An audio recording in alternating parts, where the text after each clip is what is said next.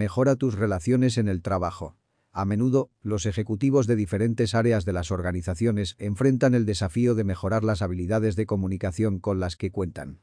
Si bien son expertos en las disciplinas en las que se formaron y han acumulado experiencia, en ocasiones, requieren afilar la sierra las reuniones y juntas, la redacción de informes, la preparación de presentaciones de alto impacto, la retroalimentación con los colaboradores directos y la redacción de docenas de correos electrónicos al día son algunas de las expresiones en las que los ejecutivos deben cuidar tanto el contenido como la forma. Estos son hábitos que apoyan la mejoría paulatina de algunas de las competencias clave en comunicación interpersonal.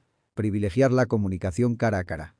Está ampliamente estudiado y validado que la forma más efectiva para que el Ejecutivo se comunique con todos los interlocutores que lo rodean es haciéndolo cara a cara. Al reunirse con las personas, el Ejecutivo crea un campo de interacción con el interlocutor, en el que tiene la posibilidad de observar e identificar desde el estado emocional hasta el grado de comprensión en el receptor. Asimismo, la comunicación cara a cara facilita la generación del clima de confianza que es útil, especialmente en situaciones de negociación, conflicto o crisis. Escucha activa y deliberada. El ejecutivo dueño de una comunicación efectiva se caracteriza por prestar escucha activa, esto significa que ofrece el máximo de atención, de forma totalmente deliberada, eliminando las posibles barreras o ruido que esté presente, con enfoque y concentración, en aquello que su interlocutor está expresando. Un rasgo distintivo de este hábito es que el ejecutivo es capaz de repetir, parafrasear o elaborar las ideas principales que le fueron compartidas. Además, se asegura de verificar con su interlocutor que ha comprendido el mensaje con exactitud y claridad. Empatía con la audiencia. El ejecutivo debe formular su comunicación, siempre, en función de la audiencia. Por un lado, para responder con la información apropiada a las necesidades de su interlocutor o interlocutores. Por otro, para asegurarse de que su producción lingüística, corporal y el tono es el adecuado para garantizar el efecto deseado a través del envío de mensajes a mayor empatía, mayor conexión con la audiencia, generando confianza y mejores resultados de la comunicación. Administración del tono.